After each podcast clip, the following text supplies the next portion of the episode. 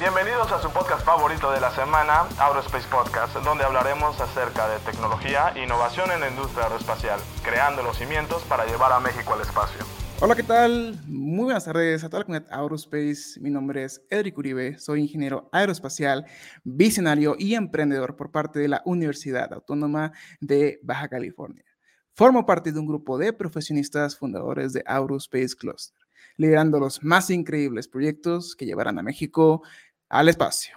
Aerospace Talks es una transmisión en vivo y en directo por medio de varias plataformas de stream, donde diferentes figuras de la industria aeroespacial, de ingeniería y de investigación se reunirán en una misma sala para debatir las noticias más relevantes de la semana en el sector espacial y aeronáutico. Nos acompaña desde León, Guanajuato, Juan Carlos Morales, co-host de este programa para dar un poco de sazón a este episodio número 7 de Aerospace Talks. Es ingeniero mecatrónico por parte del Tecnológico de Monterrey, apasionado por la robótica y los negocios. Mi queridísimo Andy Morales, después de un mes, ¿cómo te encuentras el día de hoy? ¿Qué onda, Edric Uribe? Muy bien, aquí, aquí andamos y, y las noticias duras, duras. De hecho, eh, igual por hablar algo, ya estuvieron haciendo las primeras entregas de, de, SpaceX para que puedas tener internet satelital, ¿eh? Al parecer el nombre siguió y sin ningún problema. Muy bien. De hecho, recientemente, en esas días, semanas, hubo un lanzamiento, si mal no recuerdo. Eh, si mal, eh, si no me equivoco y me corrigen si, si estoy en, lo incorrecto, este, hubo un lanzamiento por parte de, de los cohetes de, SpaceX para un, este, algo turístico o privado, si mal no recuerdo. Sí, yo creo que lo vamos a ver en este programa, pero ya, ya, ya hay Starlink en México a 200 megas de velocidad. Oye, pero, pero ¿a qué costo? Porque puede ser la, la, octava maravilla, pero pues ¿cuánto sale cada, cada mensualidad en, en Starlink? Creo que lo caro es la antena, ahorita lo buscamos y pues si quieres seguimos con las presentaciones y lo platicamos más adelante. De acuerdo que sí. También se acompaña desde Tulancingo Hidalgo Luis Fernando Gómez Monroy, co-host de este programa para darle potencia y poder a este episodio número 7 de Aerospace Talks. Es ingeniero aeronáutico por la Universidad Aeronáutica en Querétaro, apasionado por el cine y los cohetes. Mi queridísimo Fercho Gómez, ¿cómo te encuentras el día de hoy? Hola, ¿qué tal, Edric?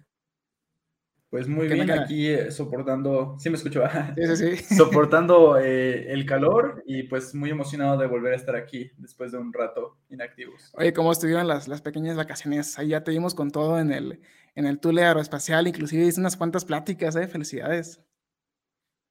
Sí, muchas gracias. Pues ahí anda arrancando este, este proyecto y pues esperemos eh, que siga así. Pues ahorita igual pues, tenemos la invitación abierta para todos los que quieran participar en el MISE, por allá vamos a andar. Eh, y no olviden que la, que la convocatoria justamente cierra, me parece que este viernes. Eh, bueno, el miércoles próximo hasta el 20 de abril va a estar abierto, entonces cualquiera que sea amante de la cohetería experimental, pues allá, allá los estaremos viendo en Guadalajara. Claro que sí, muy bien. Y también tenemos como invitado especial a un invitado recurrente aquí del programa, fundador de Aurospace Stocks, Francisco Villarreal, desde Monterrey. Francisco, ¿cómo estás? Hola, mucho gusto.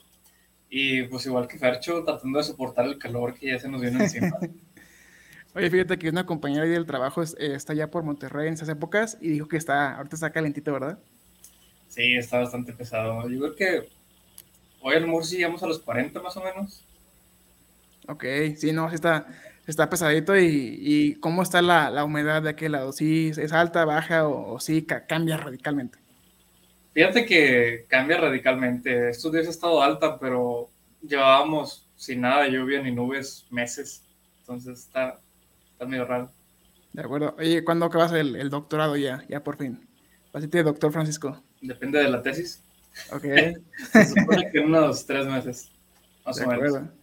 Pues, ahí, ahí les voy contando. Te veremos aquí en tres meses y, te hacemos otro podcast, un especial para, para el señor doctor Francisco Villarreal. La presentamos con los en los folks.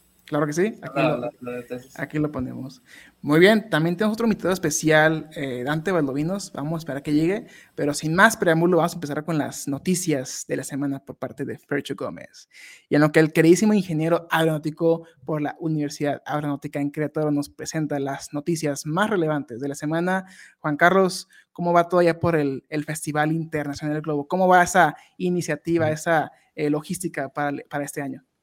Pues supongo que bien, espero que se diviertan mucho preparándola y, pues sin más, que, la rompan, ¿no? Que traigan muy buenas estrellas para que más turismo llegue a León, no sé, no sé qué decir. Fíjate que tengo las ganas y siempre lo repito en cada podcast de, ir allá y ahorita que estamos en la ciudad, pues yo creo que sí se va a cumplir. Esperemos que sí, está cool y qué bueno que, puedas este, hacerte ese, ese viaje en noviembre. Por supuesto que sí. Pues Fercho, te cedemos el micrófono y vamos a darle.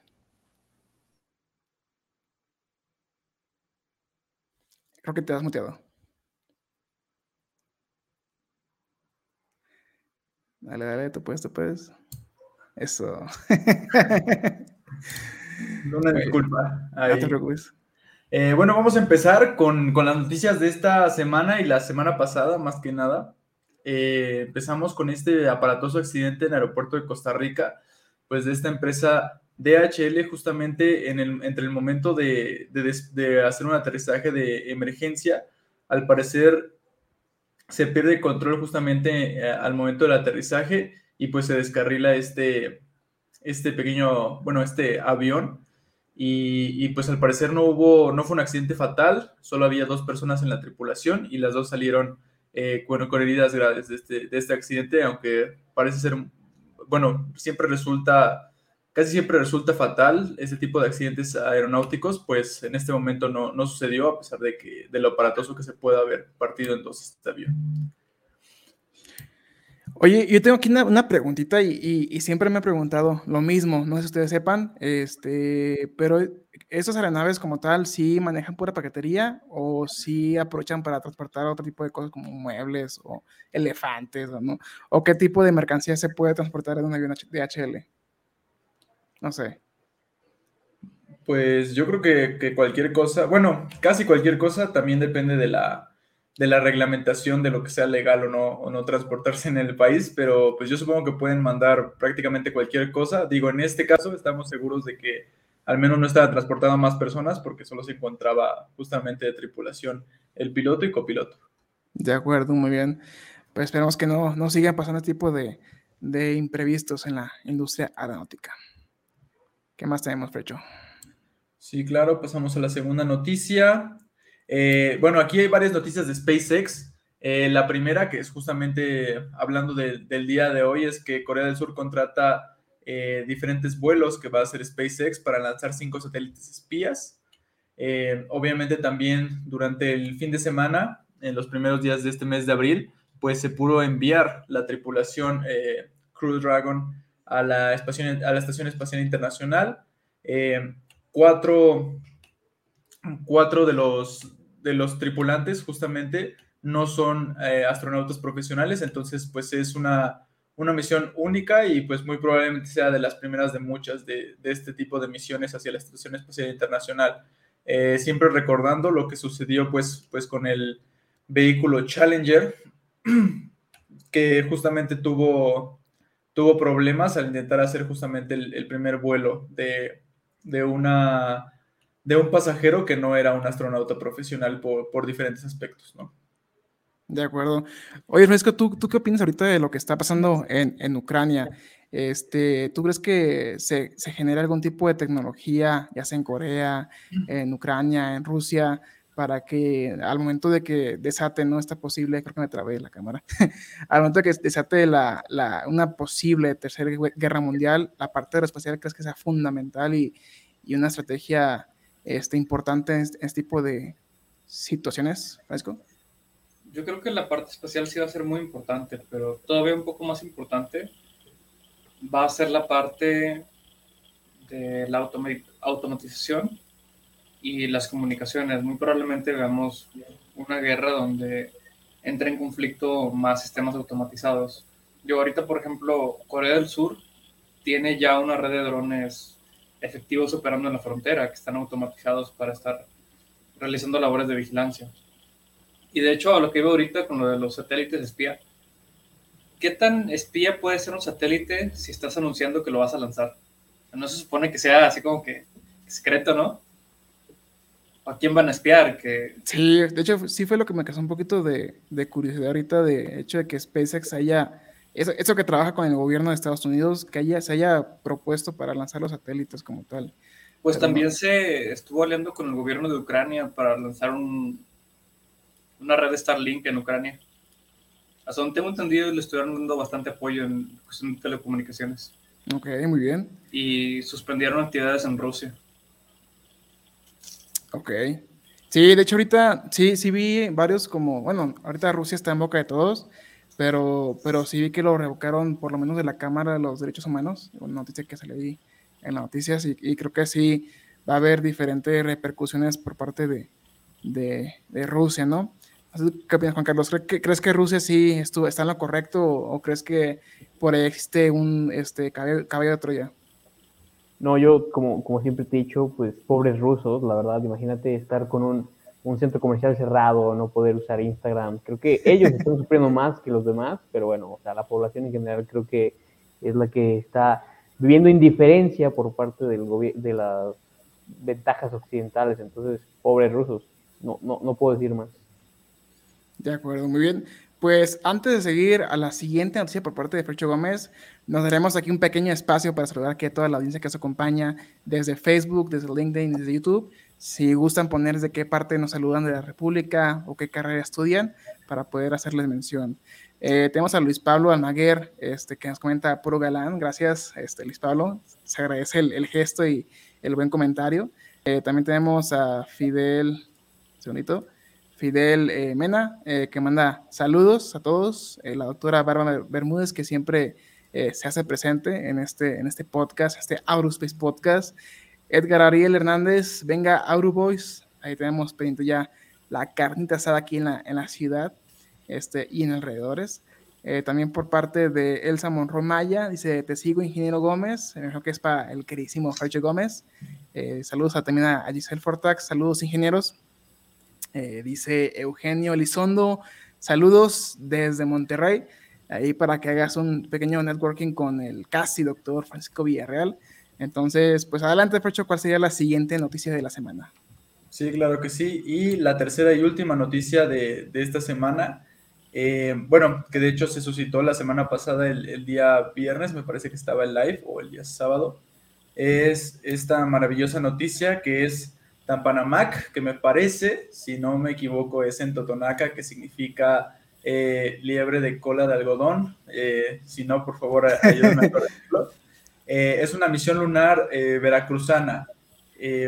está impulsada por justamente la FAO, la Fundación Acercándote al Universo, de la cual pues orgullosamente ahorita somos, somos parte y, tuvimos al doctor Fermín en episodios pasados hablando de, de esto justamente en colaboración con el CONALEP 177 de Poza Rica y la Federación Espacial de Veracruzana, me parece que se llama este organismo que se creó para, para justamente esta, esta misión. Eh, lo que se plantea es poder llevar un vehículo rover de exploración directamente hacia la Luna y que tome diferentes muestras de, minerales y obviamente que se regresen de manera, de manera segura pues a, a suelo mexicano para que puedan ser estudiados. Eh, Todavía no se especifica con quién van a trabajar directamente para lograr este lanzamiento, pero pues ya hay diferentes bases y fases planteadas justamente, todo para que en 2030 se logre eh, realizar esta misión, eh, de la cual pues hay muchísima gente muy, muy preparada e involucrada.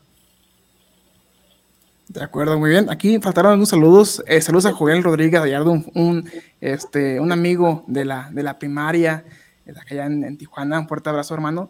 Eh, también por parte de Fernanda Reyes Ramírez, la fan número uno del queridísimo Fercho Gómez. y pues sí, así como lo comenta Fercho, eh, por ahí tuvimos una pequeña colaboración con el doctor Fermín Romero. De hecho, inclusive sale el, podcast el día de mañana, si mal no recuerdo. Este, ya empezamos con los podcasts, vamos a empezar a, sacar un podcast cada semana.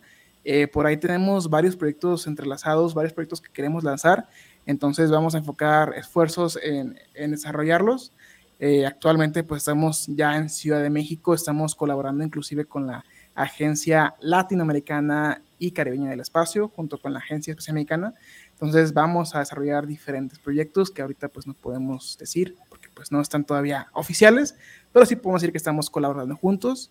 Entonces, pues sí, eh, este, este como tal, la misión lunar, pues va a poner el mapa eh, como tal a la zona de Veracruz Y por ahí tenemos también este, su servidor y Fercho Gómez, ya somos miembros de la Fundación Acercándote al Universo, eh, liderado por el, presidente, justamente el doctor eh, Fermín Romero, que pues se va a poner muy interesante, la verdad. Este, todo tipo de temáticas, cada vez México se pone más en mapa y, Veracruz pues no se va a quedar atrás. ¿Qué opinas, Francisco? ¿Qué, qué tipo de, de tecnologías o, o, cosas van emergiendo ahí en la, en la UNL? En la UNL respecto al espacio, creo que apenas están empezando a formar las primeras sesiones de cohetería. Es uno de los primeros pasos que empezamos a dar. Y lo mismo que les comentaba a ellos es que hay una brecha muy grande entre la cohetería experimental como jovista, ya cuando queremos tener un enfoque más profesional, que es justamente todo lo que involucra la instrumentación, o sea, la, la carga útil que vamos a llevar, qué condiciones se van a enfrentar. Es, es una brecha grande que todavía tenemos mucho aprendizaje que recorrer. De acuerdo. Y por parte tuya, Juan Carlos, eh, del queridísimo tecnológico de, de, Monterrey, ¿cómo están los, los cimientos allá en tu, en tu alma mater? Sí, respecto a, generalizando, pues bueno, hay muchos concursos, mucha gente, ya sabes, este, aprovecha las oportunidades y hacen instancias en la NASA o, diferentes eh, pues oficinas gubernamentales, entonces, pues, ¿qué, más te digo, no? La unión es la fuerza, como normalmente lo decimos aquí, ¿no? Así es, muy bien. Pues para toda la gente que quisiera investigar más sobre este tipo de eventos iniciativas, acercarse con nosotros, que somos miembros de la Fundación Acercándote del Universo, y podremos compartirles más sobre este particular misión que está desarrollando Veracruz. Fercho Gómez, ¿algo más que nos compartir aquí en la sección de noticias? Eh, no, pues eso sería todo. Solo invitarlos a, todos a entrar al, al, sitio de Aurospace News, donde van a poder encontrar muchos más detalles de esta misión y de todas las demás noticias que estuvimos dando en estos momentos. Claro que sí, muy bien. Pues gracias, Fercho, por esas eh, noticias. Cada semana, así como comentó Fercho, estaremos publicando noticias del ramo tecnológico aeroespacial, aeronáutico y, ¿por qué no? Algún día estaremos ahí como el podcast número uno en tecnología. Estamos ahorita actualmente en el número 100, empezamos desde abajo, ya no podemos bajar más y vamos a retomar nuestro camino para poder llegar hasta el número 1. Así que vamos a meterle un poquito de, de, candela a estos proyectos. Muy bien, pues Juan Carlos, ¿algún tipo de curiosidades que tengas por ahí guardadas, algo que tengas este, previsto para este, estos futuros este, años este, de incertidumbre, la parte espacial, la parte tecnológica, por lo menos aquí en México? No, lo, lo, lo, que te digo, y, y, es verdad, es que ya pues Starlink eh, está en uso en México. Si, si la gente hizo su, su, pedido el año pasado, ya le llegó su antena y ya puede funcionar. Y, y por lo que he visto las pruebas, en, en, en lugares muy recónditos, en Zacatecas, de, de o sea, digamos, lugares a, en la nada, este, pues funciona y hay 200 megabytes, ¿no? este, sin latencia. Lo que comentamos al inicio, pues bueno, cuesta eh, dos mil pesos del mes, dos mil No es mucho si lo comparas con, con, con, el Total Play, ¿no? Pero lo que sí cuesta caro son los 20 mil pesos de la antena. O sea, es como el, el, enganche, ¿no? Por así llamarlo, ¿no? Pues bueno, digo, si vives en, en la nada, no creo que 20 mil sea, o sea, pues, eh, vivir en la nada es un lujo hoy en día, ¿no? Entonces, este, pues sí, e-, eso es lo que cuesta. Entonces, eh, son los, los, precios. También hay otros desgloses de envío y gestión e instalación, pero digamos, tendrás tu, tu, tu cuota mensual de dos mil y tantos para que los satélites te lleven el Internet.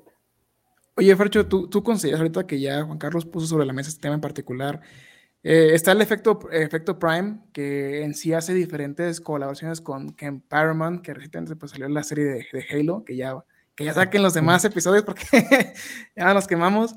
¿Crees que eh, Starlink pueda hacer un tipo de colaboración con las diferentes empresas que actualmente ya hacen un servicio de Internet para que esas empresas como tal pues no queden en el olvido? Porque si eventualmente pues, ahorita salen dos mil pesos mensuales, eh, pagas 20 mil de cuota por la antena, pero eventualmente este servicio va a ser un poquito más accesible y ya no va a haber competencia para, para las diferentes eh, empresas que brindan servicio. ¿Tú qué opinas, Frecho? Sí, sobre todo como pues también a través de la competencia probablemente bajen los precios. Blue Origin igual ya mencionó que, plantea hacer toda esta parte de, Internet satelital, es en lo que quiere enfocarse, además de los, de los viajes turísticos, eh, Jeff Bezos. Entonces, muy probablemente cuando ya esté de competencia vayan a bajar los precios. Y yo creo que sí, sí, si las, probablemente si todas estas empresas quieran mantenerse vivas, pues sí tengan que, empezar a hacer diferentes eh, convenios con estas, con estas empresas para no quedarse atrás y, para no, no tener baja velocidad. Yo no creo que vayan a desaparecer por completo las redes terrestres. Eh, yo creo que sería como una, una manera de tener cosas seguras, ¿no? O sea, no, no sé si, si mantener, eh, por ejemplo, el teléfono, hay muchos lugares donde todavía se mantiene una línea, una línea directa y esta funciona cuando, cuando no hay luz. Entonces, eh, es, bueno, espero que no, que no seamos tan dependientes y que sobre todo se vaya a quedar. Eh, pero sí, muy probablemente bajen de precio inclusive estas por la misma competencia que ya tendrían de, de, la velocidad que tienen las espaciales y pues va a ser algo, algo sumamente interesante ver qué va a pasar en los próximos años cuando ya podemos estar transmitiendo directamente gracias a, a Internet Starlink aquí en, en Aurospace Talks. Claro que no, sí. pero, pero siendo realistas, ¿cuánto pagan ustedes de Internet? O sea, y sus megabytes así de que pues yo creo que el estándar son como 500 y es a lo mejor, bueno, es que mi, yo, yo pago la cuota del, del, departamento y viene incluido, ¿no? Pero creo que 500 es como el estándar y traería como unos 50 megas aproximadamente. 500 pesos, 100 megas. Okay. Sí, no, como creo que igual 1000, pero son 80 y vienen este, pues, son los canales y la televisión, ¿no? Pero aquí imagínate, es el doble y es el, o sea, ahí es una velocidad increíble, ¿no? De hecho, pues las pruebas de esas hacen stream, streams y, va muy bien. Entonces, pues habrá que ver, como dicen. Yo, la verdad, me preocupo más por si pueden con toda la demanda, ¿no? O sea, esto es mundial y se supone que, o sea, ¿sabes? No es como el cable, sino es el mismo satélite para todos, supongo. Me preocupa más que les falte demanda, porque, por ejemplo, nosotros decimos, no, pues dos mil pesos está bien, no hay problema, ¿no? Pero si nos vamos más al sur, eh, ya otros países, por ejemplo, Argentina, Chile, Venezuela, no sé qué tan bien puedan solventar los 100 dólares que equivale la mensualidad de Starlink. Claro, no, sí. Creo que van a tener una entrada más difícil en, esos países. Yo, creo que inclusive, pues ahorita va a ser como el, proyecto de, Elon Musk, le saca un poquito de, eh, pues gastos, ¿no? Como tal, no, tantos ingresos. Y ya como tipo de proyectos como, como la adquisición de Twitter, que ahorita hizo por no sé cuántos billones de pesos. sí, pues. Y que adquirió casi el, 10% de Twitter, ¿no? Y ahora sí que es como su juguetito, básicamente. Pero, pero sí, de hecho, 200 megas como tal, no sé si sea mucho en esa actualidad. Digo, yo creo que ya una demanda como tipo gamers, pues yo creo que ya eh, los servicios este, tradicionales, por así llamarlo, van a todavía liderar el mercado. Pero yo creo que va a llegar un punto en el cual ya Elon Musk pueda dar hasta 2000 megas sin problemas. También tienes la limitante del ancho de banda de tu receptor de Wi-Fi. Generalmente cuando tienes un setup gamer ya más profesional, estás por Ethernet. Sí, totalmente de acuerdo. Bueno, también una ventaja es que si, si eventualmente pues migramos hacia la luna, pues no creo que Total Play pueda llegar para allá. Entonces hay un punto muy válido para, para Elon Musk. Total Play, claro. patrocínanos. Total Play, sí, sí, sí. Sí, pues igual lo que mencionaba Juan Carlos justamente de todas estas zonas que son eh, más inaccesibles, yo creo que va a haber una, una, combinación interesante, sobre todo tomando en cuenta que no recuerdo hace cuántos años se vio al Internet como, bueno, se empezó a ver el Internet como un derecho humano, digámoslo, eh, y combinado con el derecho a la educación, yo creo que podría ser algo interesante que en zonas donde realmente no haya manera de pasar este servicio eh, de manera remota terrestre, por ejemplo, aquí, en, aquí cerca en, Veracruz hay una comunidad que, visito a menudo y ahí tienen internet gracias a que ponen dos antenas muy, muy altas desde un lugar y envían a la otra. Entonces, eh, en lugares eh, donde sea completamente imposible hacer esto, ya sea por montañas o por otras cosas, eh, sería interesante que, no sé, que el gobierno empezara a subsidiar todo este servicio para esas zonas específicamente eh, mientras los demás pues todavía podemos, bueno, estaríamos con el, con el servicio terrestre, ¿no? Entonces, eh, pues podrían ser iniciativas eh, favorables, ahorita se está viendo muy bien para esta parte de la guerra, para mantener comunicada a todos los afectados, entonces pues esperemos que, que siga habiendo muchos beneficiados y que, y que pues se aproveche al máximo esta tecnología. Por supuesto, y que de hecho ahorita justamente hablando de Internet, acabo de de comprar un repetidor, porque acabo de cambiarme de departamento, estaba en la parte de arriba y estoy en la parte de abajo, pero hay como dos paredes que ahí me, me interfieren un poquito. La computadora como tal sí, llega, eh, llega este, internet, me llegan ahorita como 120 megas, entre 120, 150 y luego baja 80, depende, se depende del día porque como son varios departamentos. Aquí yo tengo una pregunta para ustedes, a ver si me pueden sacar de dudas. Si estoy lejos y ya que la computadora pues marca las rayitas, ¿no? Son como cuatro, así como, en, como medias lunas.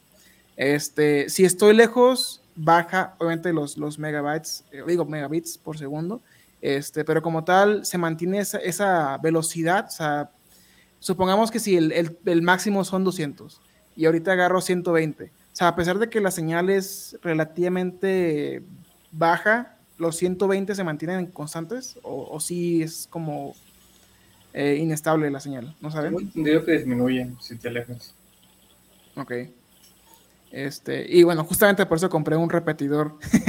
compré un repetidor y me acabo de dar cuenta que el repetidor no te repite los 200 megas. te repite solamente una pequeña cantidad. Bueno, también depende de qué tipo de repetidor. Si ya. el mío costó como 500 pesos, lo compré en Coppel.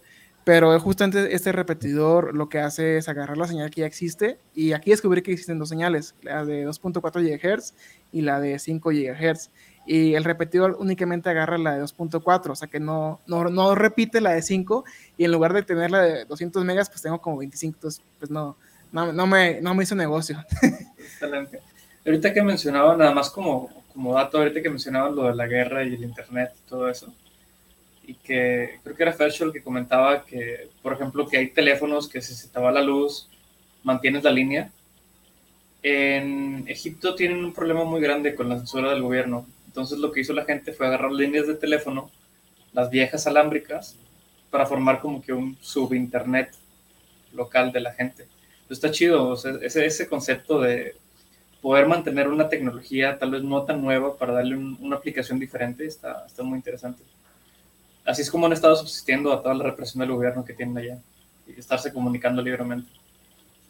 Ok, sí, de, hecho antes se manejaba todavía la línea sin, sin, se iba la luz y, tenías todavía teléfono, ¿no? Según yo. ¿Todavía? ¿Todavía? ¿Todavía? Pero, pero, oye, Francisco, ¿cómo comentabas eso de Egipto? Eh, la verdad no, no entendí cómo, cómo hacían para comunicarse. Como te comunicabas antes, a mí no me tocó, pero pues, alguien debe de, acordarse de cuando conectabas el cable del teléfono a la computadora. Con ese tipo de tarjetas. Ah, ok, ok, ya, ya, ya. Muy bien, muy bien. a, mí, a mí tampoco me tocó, pero sí, sí, he visto las tarjetas porque me gusta armar y desarmar ah, computadoras. Ya, ya, ya. Se conectan directamente al teléfono para poder utilizar el internet. Ah, ok, va, va, Muy bien. Pues aquí tenemos una noticia. Igual, este, bueno, es una, un dato curioso. Yo creo que a Juan Carlos eh, le va a hacer muy bien. Dice, el precio del Bitcoin sufrió una caída en la última semana, eh, pasando de 46 mil dólares a 40 mil dólares. De este modo, retrocede el valor que tenía hace tres semanas atrás y genera incertidumbre sobre dónde irá a, partir de ahora. ¿Tú qué opinas, este, mi queridísimo Juan Carlos, que nos, que nos invitas y nos exhortas a comprar eh, Bitcoin y Ethereum y todas las monedas este, de el mercado negro de la zona digital? No, no es mercado negro, pero pues compra ya, está barato. De hecho, está en 39 mil. O sea, le, puedes dar y, ya viste cómo si sube. Aprovecha la oferta. Claro, sí, aprovecha la oferta. Sí. De hecho, para toda la gente que está en el podcast, en Spotify, en YouTube, en LinkedIn, en Facebook, este, nuestro queridísimo bandido Morales, Juan Carlos, eh, siempre nos, nos invita básicamente a comprar por lo menos unos 500 pesos de Bitcoin este, por si, por si baja, para que le vayan ahí más o menos eh, tanteando los, los pero yo creo que sí, aquí vamos a hacer un pequeño fondito por parte de Aurospace. ¿Tú qué opinas, Ocho? ¿Cómo va el, el, guardadito de los, de los bitcoins? No, pues yo todavía, la verdad es que no, no he entrado, no he entrado al 100 acá, pero pues sí, yo creo que convendría mínimo meterle un poco de, de dinero a Bitcoin, a ver qué, qué es lo que sucede. Eh, obviamente hay mucha gente que, que a veces se beneficia o no, pero pero pues sí es algo, algo arriesgado, ¿no? Entonces, eh, eh, pues como en, como en todo, hay mucha gente que gana, mucha gente que pierde, inclusive eh, podríamos estarlo manejando como, como, no sé, como una estafa piramidal, pero a niveles, a niveles impresionantes. No, no, no, es, piensa en la tecnología, es como si te dijeran invierte en internet y, y, obviamente Mira, hoy, No Ahorita del tema que estábamos hablando, le voy a robar tanto la palabra a Juan Carlos. Dale, dale, dale. Juan Carlos, ¿conoces Helium? Helium no, no, no conozco Helium. Bueno, es, es un proyecto que está dentro de la red de Ethereum, me parece. Y el Helium es un proyecto de Internet descentralizado. Entonces, cada quien monta un pequeño nodo de Internet en su casa. Entonces, puedes ir Mm. caminando conectado a esa red. En ningún momento pierdes la señal. Entonces, ese es un proyecto que está elaborándose bajo la red de, de Ethereum. Entonces, Ujú. sí es una inversión en tecnología. No, sí, Yo, yo he querido hecho, para, para tú poner el aparato, sí, sí he visto como, como varios TikToks y, y, y, pues, o shorts en, YouTube. Y alguna vez vi como un documental en, en, en, igual un video de, de YouTube, pero no sabía que, que estaba todo junto, sino explicaban cómo funcionaba. Y, sí estaba muy bueno, ¿eh? Sí, sí seguir comentando esto de Helium. Y, por ejemplo, si te compras un minador de Bitcoin, no sé, te salen unos 80 mil pesos uno más o menos, y te consume bastante electricidad y genera bastante calor. El de Helium no es un minador en sí, nada más es un, como un repetidor de señal de la red interna de Helium. Te consume, creo que, 3 watts, más o menos. Está, está barato y te da buena calidad de señal en diferentes puntos. Sí, es verdad, y aparte se, se complementa con todo lo que hemos hablado. Pero sí, más que, que- que verlo como, como oferta y demanda y, y- y como un- una apuesta en, en activos del Bitcoin, pues sí es más como verlo como pues la tecnología que va a, a cambiar ¿no? las cosas en el futuro. Pero Sí. sí, es muy, muy buen proyecto este de Helium. Yo nunca he comprado Bitcoin, o sea, no, pero Ethereum sí. Este, Sí, sí. y me gusta mucho ver los proyectos que están desarrollando. Por ejemplo, tiene alianzas con Mastercard. Mastercard le metió creo que 6 mil millones de dólares a la red de Ethereum para desarrollar una tecnología. Y no me acuerdo qué otras empresas también tienen convenios. PayPal creo que estaba cerrando convenio con Ethereum. Sí. Oye, ahorita hablando de, de, de bancos, ¿cómo, ¿cómo ven la situación con Citibanamex? ¿Creen que ¿Cómo? sí la, la compren o, o mejor agarramos nuestro fondo de ahorro y lo compramos aquí por parte de todo de Aurospace? Pero cómpralo, Mira. cómpralo. Lo compramos. Sí, cómpralo. Muy bien. Oye, aquí tengo una noticia, este, como tal, y es de nuestro queridísimo también, este, Elon Musk. Y dice que Tesla anuncia más proyectos y le pone fecha a su esperada Cybertruck. Dice la reciente inauguración de la Gigafábrica, que por ahí varios este, infografías muy padres, en Austin, Texas, fue mucho más trascendente para Tesla que el evento en sí mismo. Este, y como tal, la nueva fábrica de Tesla, como tal, que costó eh, 1.100 millones de dólares, es la sexta planta de la marca en el mundo. Y dice también la noticia que ya la esperada Cybertruck comenzará a fabricarse en el año 2023. Yo, yo ya pensaba que ya había como algunos prototipos ya a la venta, pero no sé tú qué opinas, Juan Carlos. ¿Tú compras una, una camioneta eléctrica tipo Halo, este, esta magnitud para ir por unas, eh, unas, como dicen en unas plebitas al, al Oxxo? Unas frías, unas frías, claro, no, sí, sí, sí. O sea, yo sí lo haría. O sea, si tuviera esa cantidad de dinero, pues sí, claro. O sea, entre eso y una, una Tacoma, claro, ¿no? ¿Tú, tú consideras, Fercho, que el, el- el evento que, que hubo hace varios años, hace como uno, dos, tres, eh, cuando hicieron eh, pública la Cybertruck, en donde se rompió el- el parabrisas de, de dicho vehículo, ¿crees que sí fue una campaña de marketing como tal o ahí un, un ingeniero le jugó una, una mala broma? Eh, pues yo realmente yo creo que, que- que no estaba preparado o tal vez hubo algún problema de comunicación sobre lo que iba a hacer eh, durante la presentación. Eh, no, no quedó muy, muy bien parado, pero yo creo que llamó muchísimo la atención, ¿no? O sea, pues ah, vimos lo que pasó en el Oscar con, con la famosísima cachetada. Entonces, eh, es, pues hay, hay maneras de, de lograr hacerse viral. Eh, pues sí, la, la planta, la verdad, ahorita es que está increíblemente grande. Me parece que si la, la comparaban en altura, obviamente pues la planta está horizontalmente, pero si la comparaban en altura, pues sí alcanzaba eh, una mucho mayor altura que el, que el Burj Khalifa. Era, me parece que mide más de un kilómetro de, de largo. La verdad es que es una locura de, de grande lo que es la planta.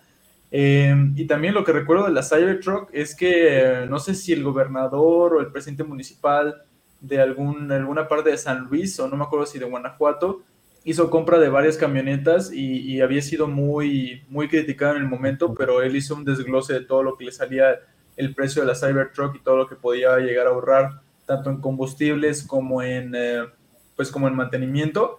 Entonces la verdad es que, es que se vio muy convincente y, no, sé si, no sé si ahorita, no sé si alcanzó a estar durante su mandato la, la solicitud de estas Cybertrucks o si ya salió del gobierno y le cancelaron el pedido, pero pues, la verdad es que sería muy interesante que, que de repente vas por alguna, por alguna ciudad de, de aquí en México y, ves a una Cybertruck pintada como policía municipal o algo así, ¿no? Llamaría, llamaría mucho la atención y, pues sí, todo, todo lo que hace esta empresa, la verdad es que, es que siempre llama la atención y esperemos que, que se consolide bien este proyecto.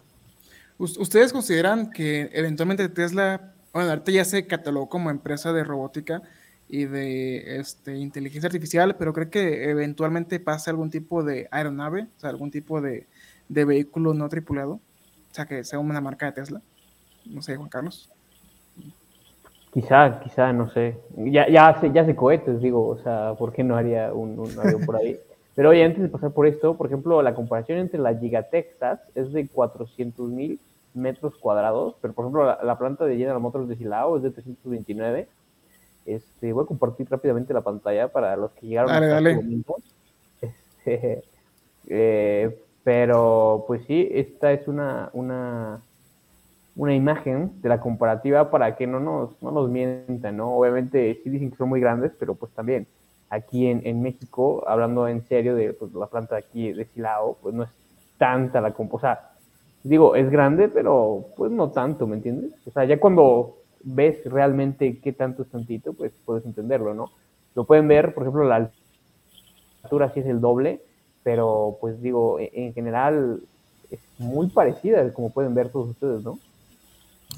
Pero igual parece ser solamente una nave, ¿no? Construida en conjunto. Entonces, eh, yo creo que por eso es lo que, como que lo que impresiona. O sea, sería un lugar ideal en caso de algún, este, tipo de, de apocalipsis zombie, pues para crear una ciudad, ¿no? estaría, estaría increíble. No, pero obviamente pues, la, la, de Silao pues igual está a, descubierta, como dices, ¿no? Es la única diferencia.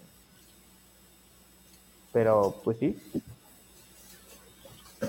Muy bien. Oye, este, Francisco, y eh, hablando un poquito más de materiales, creo que ya la, la l pues eh, trae varias investigaciones en puerta, pero ¿qué tipo de materiales pudieran ser a prueba? Por ejemplo, la parte del parabrisas, no sé si tengas algún tipo de conocimiento para esa parte, algún tipo de polímeros o, este, no sé, fibras, ¿qué, qué tiene en la mente? Las Cyber, las Cybertruck la quieren ser antibalas, son yo era nada más como que, la venía como que muy resistente, pero sí, pocos antibalas. Eh, desconozco el dato, pero, no, sí, es muy resistente. Tiene, un grado de, pues por eso le aventaron la bola, o sea, es un, ¿cómo se llama? Pues sí, es, es antibalas, según. Fíjate que Elon Musk está muy fuerte. Sí, no sé si me compré esa camioneta porque pues está bien, pero meterle un blindaje es, mucho peso porque son capas vidrio, polímero, vidrio, polímero y así lo vas metiendo hasta lograr el blindaje que quieres, entonces es muy pesado. ¿Quién sabe qué tan eficiente sea la camioneta? Pues de hecho la, la, pusieron en contra de una Ford F-150 y la, la destronó completamente. sí, hay por ahí un video en YouTube hay que la gente que lo busque por parte de, o sea, es más potente, pero quién sabe qué tan, qué tan rentable sea operarla. Ok. Pues sí, es completamente eléctrica. Hasta, este punto todavía eh, Tesla mantiene su palabra de carga gratis o ya hay un costo por, por la carga de un vehículo Tesla. No hay costo por los superchargers, pero o sea, si te conectas normal, pues no pasa nada, pero tarda muchísimo. Sí, esas son como que las limitantes que tienes ahorita con los vehículos eléctricos. Es la velocidad de carga la autonomía, por ejemplo, aquí no creo que no llega a Saltillo, que está como a una o dos horas, y el mantenimiento, porque corres el riesgo de que pueda explotar alguna de las celdas del hipo. Entonces tienes que estarlas cambiando cada cierto tiempo. Ok, de, que de hecho, ahorita que hablamos de Tesla, este, hay una compañía similar a, Uber eh, que se llama, creo que Bit, y que únicamente opera en Ciudad de México. ¿Alguien ya tomó el servicio? Que es, es como Uber, pero puros, puros Tesla. ¿Nadie lo, ha visto? No. ¿Tú, sí, ¿qué, onda? A ver, cuéntanos tu experiencia, como que nos quieres platicar. no, todavía ya me voy a trabar. Todavía no lo, no lo, no lo adquiero, pero yo creo que en unas dos semanitas ya, eh, a ver si agarramos un, un, viajecito, ¿no? Porque sí va a estar interesante ahí este, vas a conocer. Pedir, ¿Vas a pedir a tu chofer de Tesla que le pise a, a 100 para sentir esa aceleración o qué? Ándale. Sí, yo creo que sí va a ser lo más, lo más ideal. Ahí cambié de cámara porque la otra como siempre me falla. Pero no sé, otro dato curioso, Juan Carlos, tengas por ahí en, tu baúl de los eh, mecatrónicos. no, pues esas son las, grandes noticias. Digo, ya platicamos igual de los astronautas que llegaron en, el, cohete. Ah, y claro, que pueden ver el, documental Netflix, ¿no? De, de hacia el espacio. Sí, sí, sí, es. Pero esa es la, la, primer, ese es el documental de la primera eh, misión, ¿no? La que llegó antes, eh, fue igual fue hace un año y pues mucho drama como Netflix acostumbra, ¿no? Así es, así es. Muy bien. Pues ahora sí que, no sé si es un tema en particular, Francisco, que quieras platicar, o pasamos directamente al, cierre en este Space Talks número 7. Y que mañana tenemos podcast con el doctor este, Fermín Romero, este, a las 5 eh, AM, tiempo pacífico, tiempo central, depende de qué tanta flojera nos subir el podcast. Fíjate que, qué buena preguntas, qué bueno que preguntas, porque justamente estaba pensando en algo ahorita, se me atravesó un pensamiento. Okay.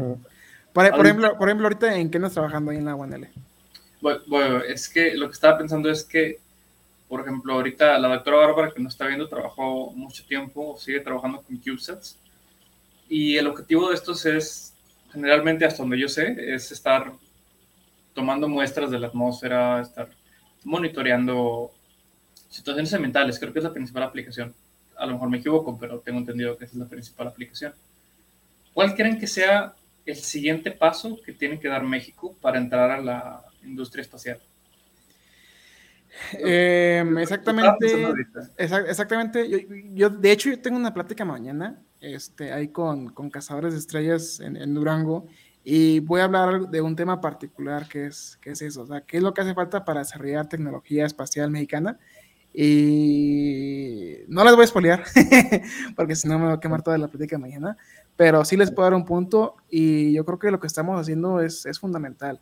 El, el, hecho de empezar a desarrollar tipo de pláticas, noticias y demás, eh, es un extra, es un extra. eventualmente van a salir los proyectos, pero para que México pueda entrar a la parte aeroespacial como tal, eh, tiene que haber mucho desarrollo de, propiedad intelectual. ¿sabes? Yo creo que eso va a ser fundamental para todo. O sea, y, y, que eventualmente pues existan eh, algún tipo de inversionista que, que invierta en los proyectos y que los ingenieros pues, tengan muchas ideas, que pierdan el miedo. Y hasta ahí le voy a dejar porque son muchos puntos y no quiero extenderme más en la palabra.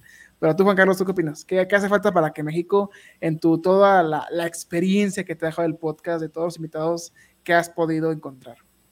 Pues que se haga un proyecto, por ejemplo, en Space News estaba viendo que van a hacer como, eh, había como licitaciones en Canadá para que las empresas o equipos de Roberts pudieran participar, ¿sabes?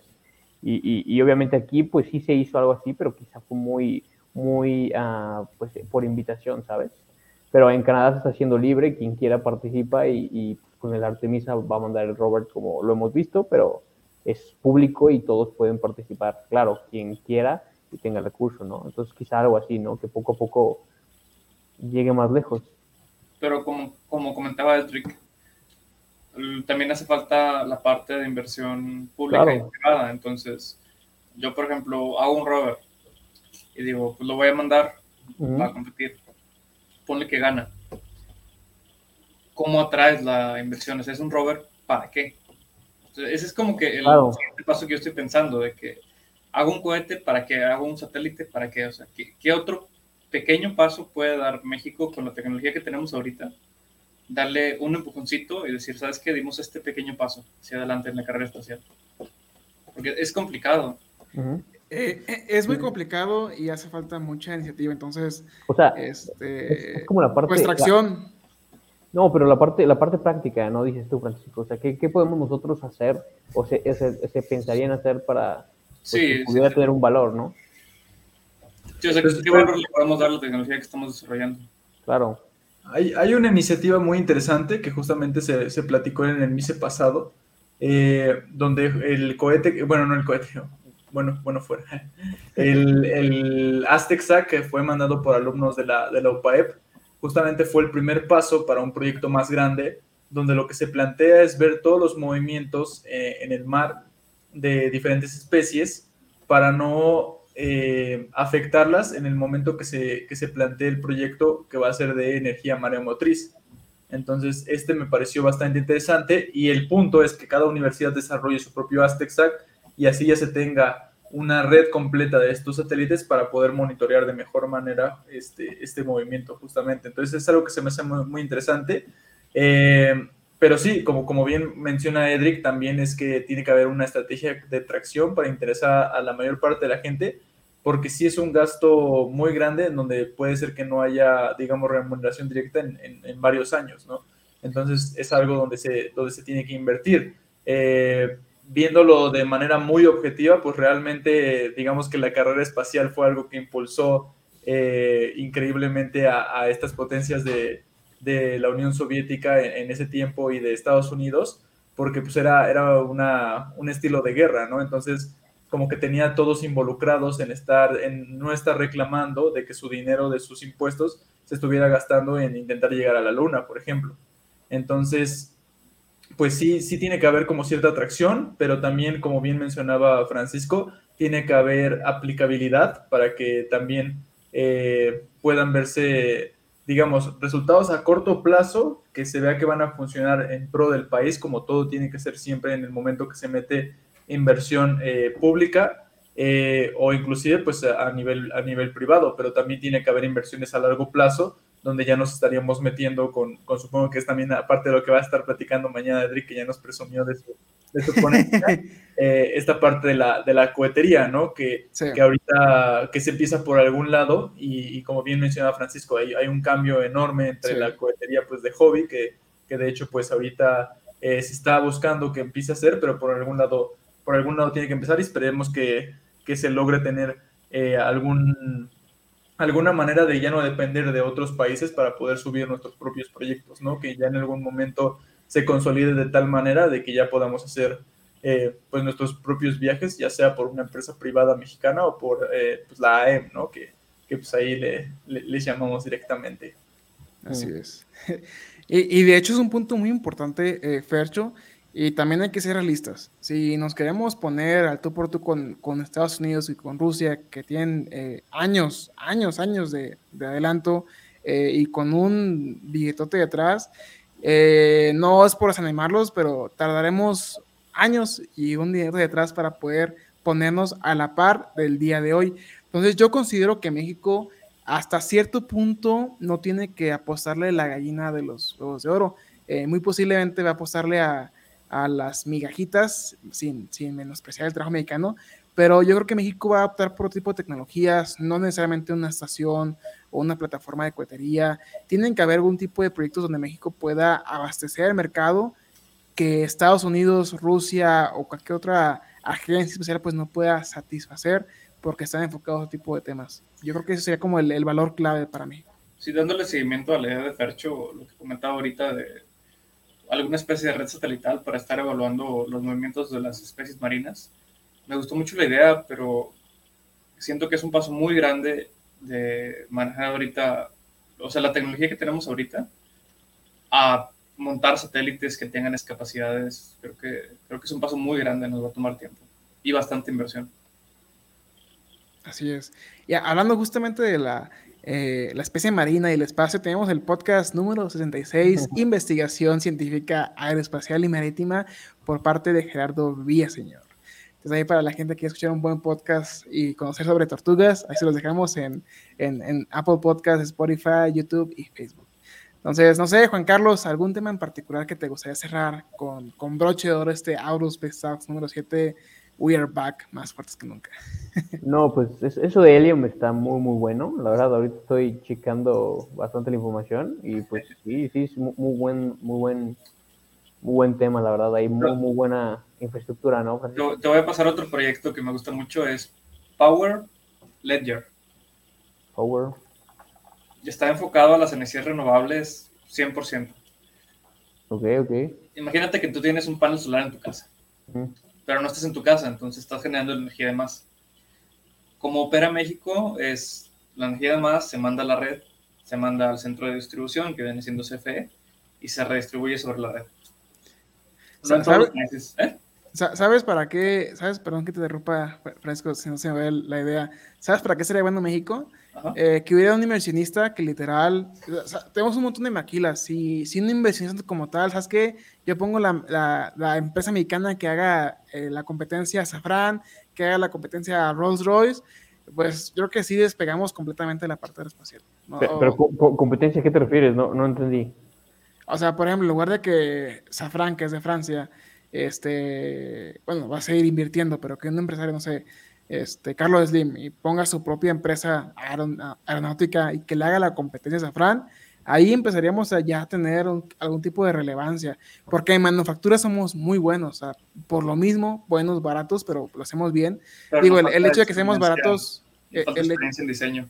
Sí, y, y, ahorita ya estamos agarrando, como dice Francisco, pues experiencia en diseño, este, pero por lo menos yo creo que sería un buen camino para que México empiece a, a tener empresas mexicanas. A lo mejor diseño va a empezar a retomar algún tipo de relevancia en los próximos años, pero manufactura, si algún tipo de empresario, porque pues en México, ¿qué, hay? está Cinepolis, está este Cinemex, está Bimbo, está esa línea pliego con, con, este, con Coppel y con Roques Electro, no sé, Pero si uno de esos, de esos este, eh, gente con mucho poder y con mucho dinero invirtiera en algún tipo de manufactura que ayude a que México pues no pase de manufactura a diseño, pero que la manufactura pues y el y el y el todo el desarrollo pues se quede aquí en, en México, yo creo que se ayudaría bastante. También está muy bueno el proyecto Power Layer. Sí, bueno, bueno. Al, al, proyecto de Francisco. ya, se, ya se clavó en la idea. Sí. No, está bien. Yo, yo la verdad que al final en, en, en, en ese tipo de, de, soluciones es pues que la gente lo vea, ¿no? O sea, si no lo puedes ver, ¿cómo puedes invertir, ¿sabes? Sí, es que, bueno, nada terminando la conversión era de que otros países no tienen una CFE, tienen diferentes distribuidores de energía privados. Entonces, por ejemplo, un ejemplo muy grande es Singapur. Entonces, por ejemplo, imagínate vives en Singapur, tienes paneles solares en tu casa, produjiste, no sé, 100 watts de más. En lugar de que se vaya la red, Power Ledger te ayuda a distribuir la energía que estás produciendo y le llega a, tu vecino. Entonces ya no estás teniendo esa pérdida de eficiencia energética. Por eso me gustó mucho ese proyecto. Y de la mano con lo que decía Edric, otra capacidad muy grande que tiene México que yo siento que no está explotando es el mercado de energías renovables. Hay granjas eólicas, hay granjas solares, son grandes, yo, yo conozco de algunas, pero por ejemplo, el parque solar más grande creo que está en Australia o Nueva Zelanda, por ahí. Y le vende energía a Singapur. Es un parque enorme. Está montado en un desierto. Aquí tenemos desiertos, tenemos bastantes lugares donde podemos montar todo eso. Entonces, eh, es cuestión de que tomemos esa iniciativa. Ahorita el mercado solar está principalmente dominado por yo vendo paneles solares, te los monto en tu casa y te ahorras energía. Pero se podría saltar a, yo compro paneles solares, monto mi planta de operación y vendo energía. Sí. O sea, hay mucha oportunidad. No, y además si hay un panel, si hay un, un, un, un gran, una, gran granja solar de ese tamaño, pues necesita la infraestructura espacial primero para monitorear los paneles y también para usar drones y limpiarlos y demás. No es solamente aeroespacial pensar en satélites, cohetes o viajes intraespaciales, ¿no? O sea, desde un pequeño dron que sea útil y pueda limpiar los paneles, ya es aeroespacial, ¿sabes? Sí, el monitoreo de paneles se puede hacer con drones. O si tienes una granja muy, muy grande, te ahorra bastante tiempo. Y por ejemplo, aquí tenemos el problema del agua en el norte. hay mucho conflicto ahí, no, no voy a negar. Este, no necesariamente es un problema de sequía, es más un problema de política ambiental. Pero, por ejemplo, hay sistemas que limpian los paneles solares con, la carga, con una carga eléctrica que trae el polvo. No necesariamente tiene que ser rociándoles agua, puedes cargar un dron que los esté barriendo con una carga eléctrica. Eh, hay mercado, hay posibilidad. Excelente, muy bien. Pues yo creo que así ya podemos cerrar el, el Aurospace Stacks de esa sesión. Eh, Francisco, ¿por qué medios, por qué redes, por qué correo electrónico te pueden contactar directamente este, los, los seguidores de aquí de la industria espacial y tecnológica? Por, por LinkedIn, como siempre, ahí, ahí siempre ando atento. Francisco Villarreal, rockstar del, de LinkedIn. Este, oye, sí, sí ayuda bastante hacer las publicaciones en inglés, porque sí, sí veo que haces todo en, en inglés. Este, y dicho, tienes muy buena este, audiencia, muy buena recepción en LinkedIn.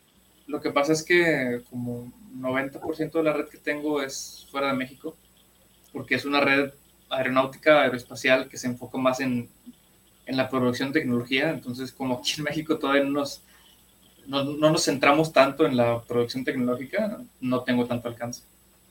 Yo me gustaría mucho impulsar el diseño, aquí, el diseño de tecnología, diseño de componentes, todo lo que involucra producción de nueva tecnología.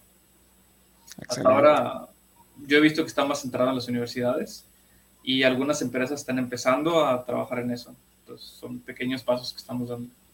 Oye, ¿cuál sería el siguiente paso este, ya después del, del doctorado?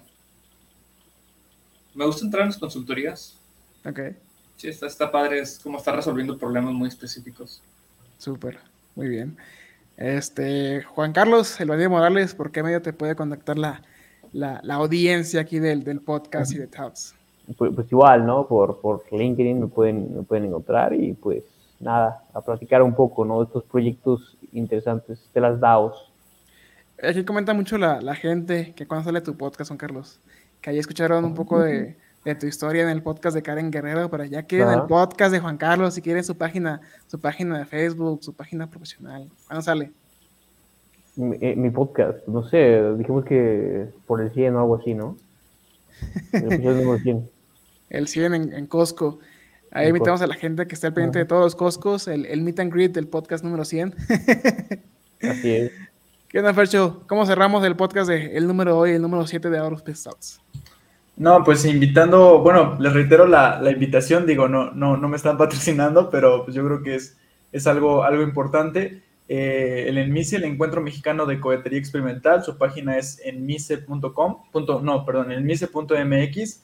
Ahí pueden registrar a, a- a su equipo eh, si quieren participar o inclusive pueden ir como espectadores. Pueden asistir, me parece que son tres días de conferencias, eh, incluyendo un día donde se van a efectuar los lanzamientos eh, con computadoras de vuelo y, y todo esto. Entonces, eh, va a ser algo muy, muy interesante allá en Guadalajara. Eh, en la Universidad Marista me parece que van a hacer todas estas, estas pláticas y en una laguna que no me acuerdo cómo se llama, van a hacer los lanzamientos, pero ahí viene toda la información. Eh, y pues los, los invito. Me parece que es en... eh, es en septiembre, no recuerdo el día exacto, en septiembre. Entonces, este, pues vayan a registrarse para su equipo hasta el próximo miércoles. Va a ser el, de este miércoles en ocho días va a ser el último día para registrar a su equipo y como, como espectador, pues pueden registrarse hasta, me parece que un día antes del evento. Entonces, pues les invito a darse una vuelta y también los invito ahora sí a, comercial propio, a ver todas las redes sociales del Tuller Espacial. Eh, fuimos aceptados en el Latin America Space Challenge, al que esperemos podamos ir, entonces pues vayan siguiendo este, este proyecto que estamos realizando y también nos van a encontrar ahí en, en el MICE y, y pues igual que, que sigan todas las noticias de, de Aerospace News, es en aerospace.mx, me parece, es punto, punto .mx o punto, punto .mx, sí. Excelente, Fercho. Pues muy bien. Así que agradecemos enormemente el, el apoyo por parte de Juan Carlos, Francisco y Fercho con las noticias. Antes Gran de- eh, promoción al final. Adelante, Francisco. Antes de ya de cerrar la participación, algo que estaba pensando ahorita que estaría interesante sería también invitar a Juan Carlos y luego abrir una mesa de debate sobre las aplicaciones de blockchain en la tecnología aeroespacial. Porque sé que, hay varias, sé que hay varias convocatorias, sé que hay varios proyectos, pero la verdad es que no he investigado nada de eso, entonces podríamos verlo y discutirlo aquí. Claro. Ese puede ser el futuro, ¿no? Sobre todo que Salinas, el que mencionabas, le encantan la, la blockchain, Eric, Edric. Ese Salinas como se en, en problemas, ¿no? Muy bien, pues mi nombre es Edric Uribe, me encuentra como Edric Uribe en cualquier red social y nos vemos, no sé si en un mes o en dos semanas, todo depende de la agenda aquí de los señores, pero pues nos vemos en el Aurospace Talks número 8 y mañana en el podcast número 79 con el doctor Fermín Romero Vázquez. Hasta luego, chicos, que tengan excelente semana y estamos para servirles. Hasta luego. Pero Hasta luego. Dale. Gracias. Gracias por escucharnos. Si te gustó este episodio, compártenos en redes sociales. Encuéntranos como Aurospace Technology Cluster. Te esperamos en la siguiente edición. Hasta la próxima.